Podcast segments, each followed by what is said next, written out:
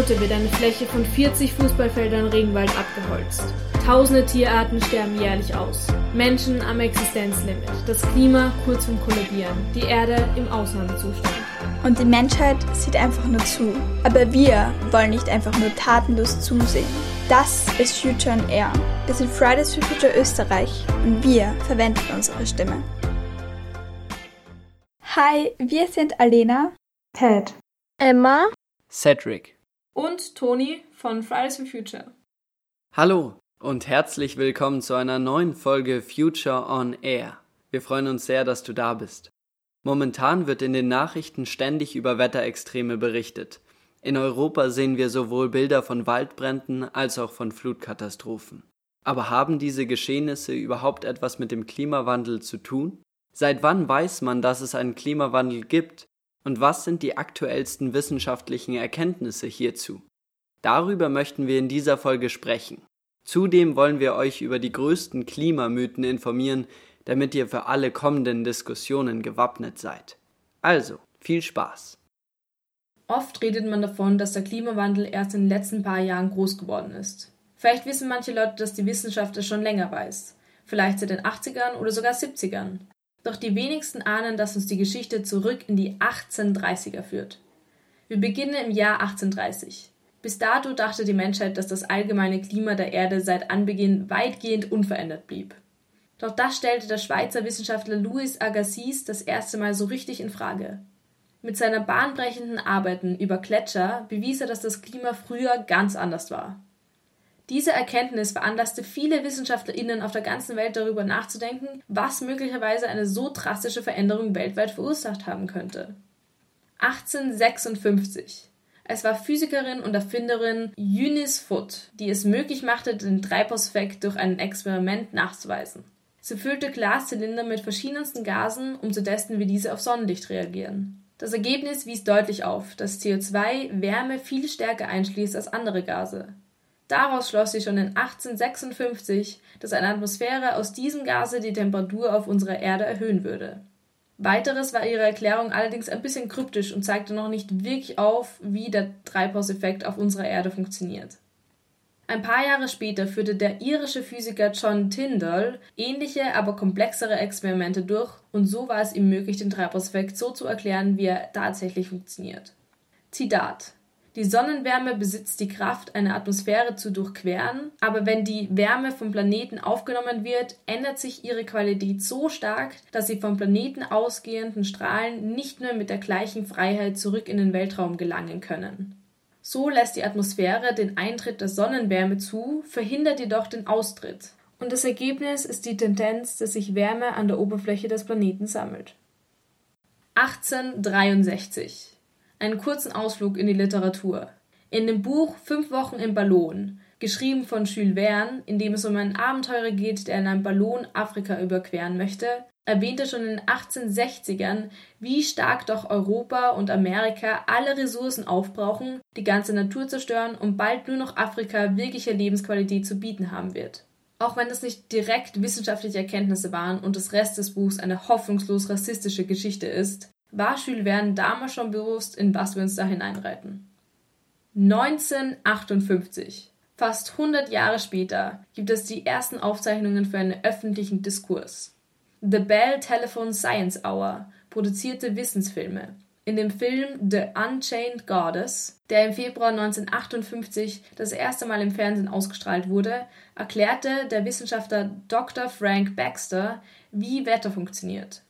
Für einen Teil des Filmes wurde in einem sehr modernen Verständnis für damals über Klimawandel gesprochen. Hier ein Ausschnitt. Even now, man may be unwittingly changing the world's climate through the waste products of his civilization. Due to our release through factories and automobiles every year of more than 6 billion tons of carbon dioxide, which helps air absorb heat from the sun, our atmosphere seems to be getting warmer. This is bad.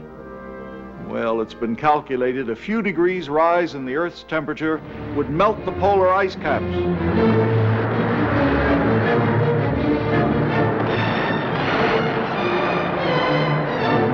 And if this happens, an inland sea would fill a good portion of the Mississippi Valley. Tourists in glass bottomed boats would be viewing the drowned towers of Miami through 150 feet of tropical water. Foreign weather, we're not only dealing with forces of a far greater variety than even the atomic physicist encounters, but with life itself. Im selben Jahr begann der Chemiker Charles Keeling ein neues Projekt aufzubauen, um eindeutigere und bessere CO2-Messungen zu erreichen. Er errichtete eine Messstation an einem Ort, der möglichst weit von der Verschmutzung durch Städte und Industrien entfernt war. Er ging in die Mitte des Nordpazifiks, 4000 Meter über den Meeresspiegel, zum riesigen aktiven Vulkan Mauna Loa auf Hawaii.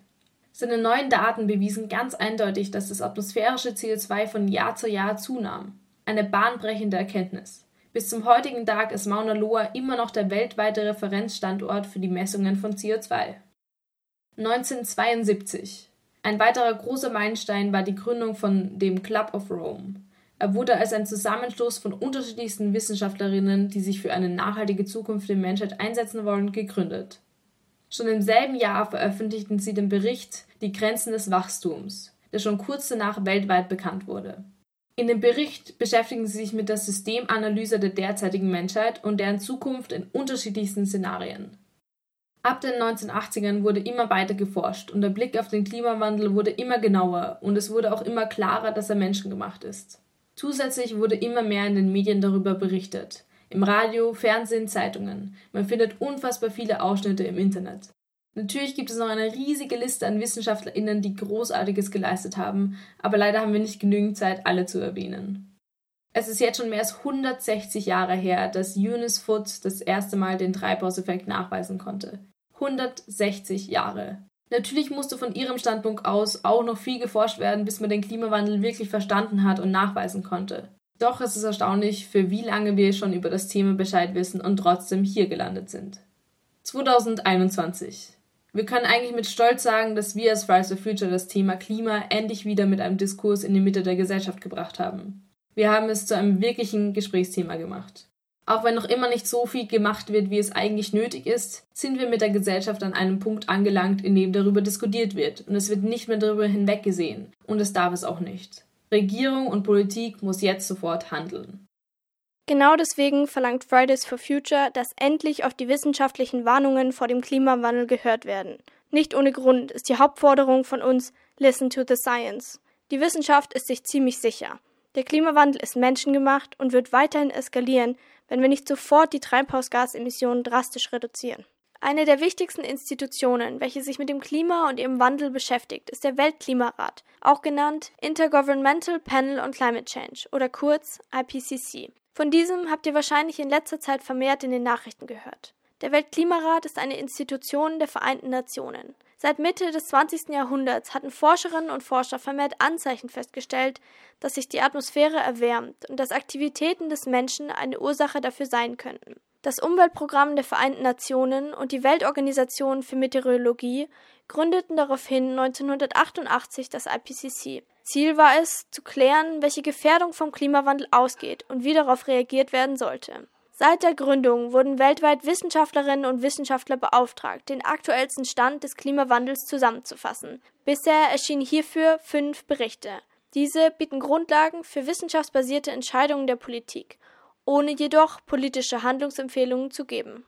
Der sechste Sachstandsbericht erschien im August 2021 und befasst sich mit dem aktuellsten physikalischen Verständnis des Klimasystems und des Klimawandels indem er die neuesten Fortschritte mit Hilfe von Simulationen, Modellen und Messungen veranschaulicht. Es wird darin ausdrücklich gewarnt, dass es bald unmöglich sein wird, die Erwärmung der Erde unter 2 Grad, geschweige denn 1,5 Grad Celsius zu halten, wenn nicht umgehend damit begonnen wird, die Treibhausgasemissionen drastisch zu reduzieren. Die Erde habe sich seit dem Ende des 19. Jahrhunderts durch menschliche Aktivitäten bereits um etwa 1,1 Grad Celsius erwärmt. Die zentralen Feststellungen des Berichts zeigen, dass die Aktivitäten des Menschen das Klima bereits jetzt in einen Zustand versetzt haben, wie in der bisherigen Menschheitsgeschichte noch nie aufgetreten ist. Diese Feststellungen haben wir für euch zusammengetragen. Die CO2-Konzentration in der Atmosphäre ist so hoch wie schon seit zwei Millionen Jahren nicht mehr. Hervorgehoben wird auch die beispiellose Geschwindigkeit, mit denen die Änderungen voranschreiten. So gab es zumindest in den letzten 2000 Jahren keine so schnellen globalen Temperaturerhöhungen wie aktuell. Seit 1850 steigen die Konzentrationen der Treibhausgase CO2 und Methan schneller als in den letzten 800.000 Jahren und seitdem ist auch die arktische Meereseisfläche auf dem niedrigsten Stand.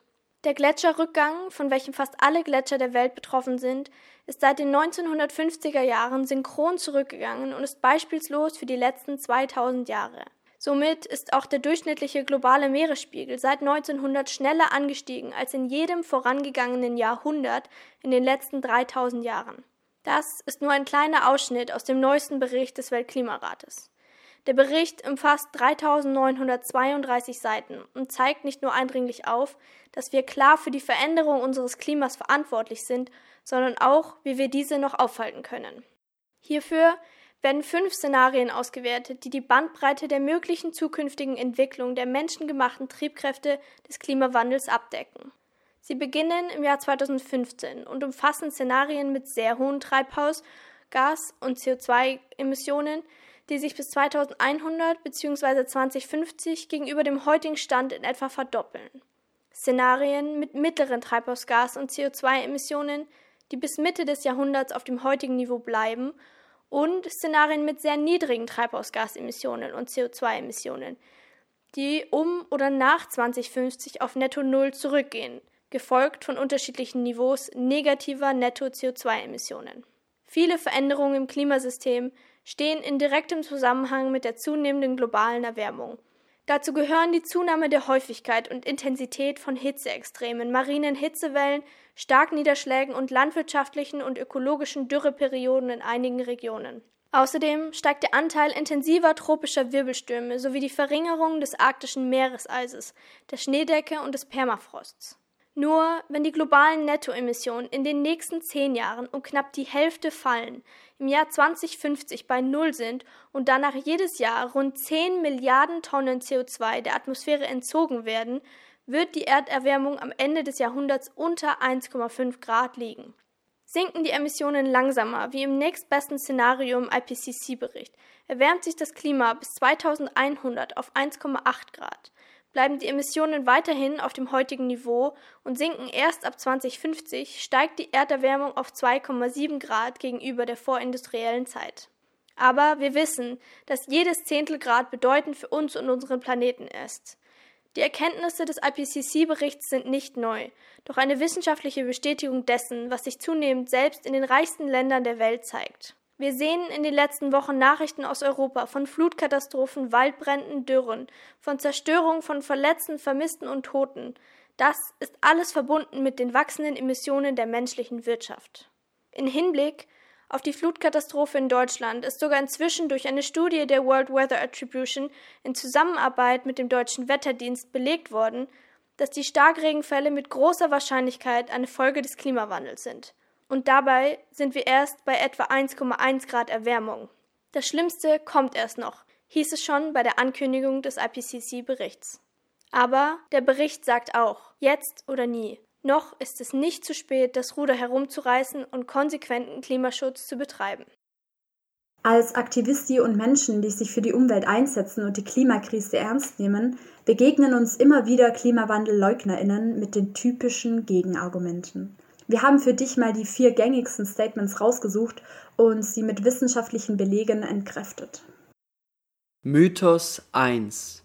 Wir können nicht einmal das Wetter der nächsten Woche verlässlich voraussagen, also ist den Vorhersagen für das Klima im Jahr 2100 noch weniger zu trauen. Hierbei muss man zwischen Wetter und Klima unterscheiden. Wetter ist ein chaotisches System, welches durch den Mix aus Temperatur, Wind und Niederschlag häufig schwer prognostizierbar ist. Klima hingegen ist der Durchschnitt von Wetterdaten aus mindestens 30 Jahren. Wenn sich die Rahmenbedingungen für das Klima wandeln, etwa durch eine Veränderung der Atmosphäre, verschiebt sich das ganze System. Zum Beispiel steigt im globalen Durchschnitt die Temperatur. Das bedeutet nicht, dass es keine kalten Winter mehr gibt, dennoch nimmt die Wahrscheinlichkeit für kalte Winter dadurch ab. Mittlerweile gibt es Computermodelle, die das Klima der Vergangenheit bis ins Kleinste rekonstruieren. Damit können dann Aussagen für die Zukunft getroffen werden. Das Wetter exakt vorauszusagen, ist jedoch nicht immer 100% möglich. Mythos 2 Der vom Menschen zu verantwortende CO2-Ausstoß ist viel zu gering, um für das Klima eine Rolle zu spielen. Das klingt erstmal plausibel, denn der vom Mensch verursachte Ausstoß von CO2 ist im Vergleich zur Natur echt klein.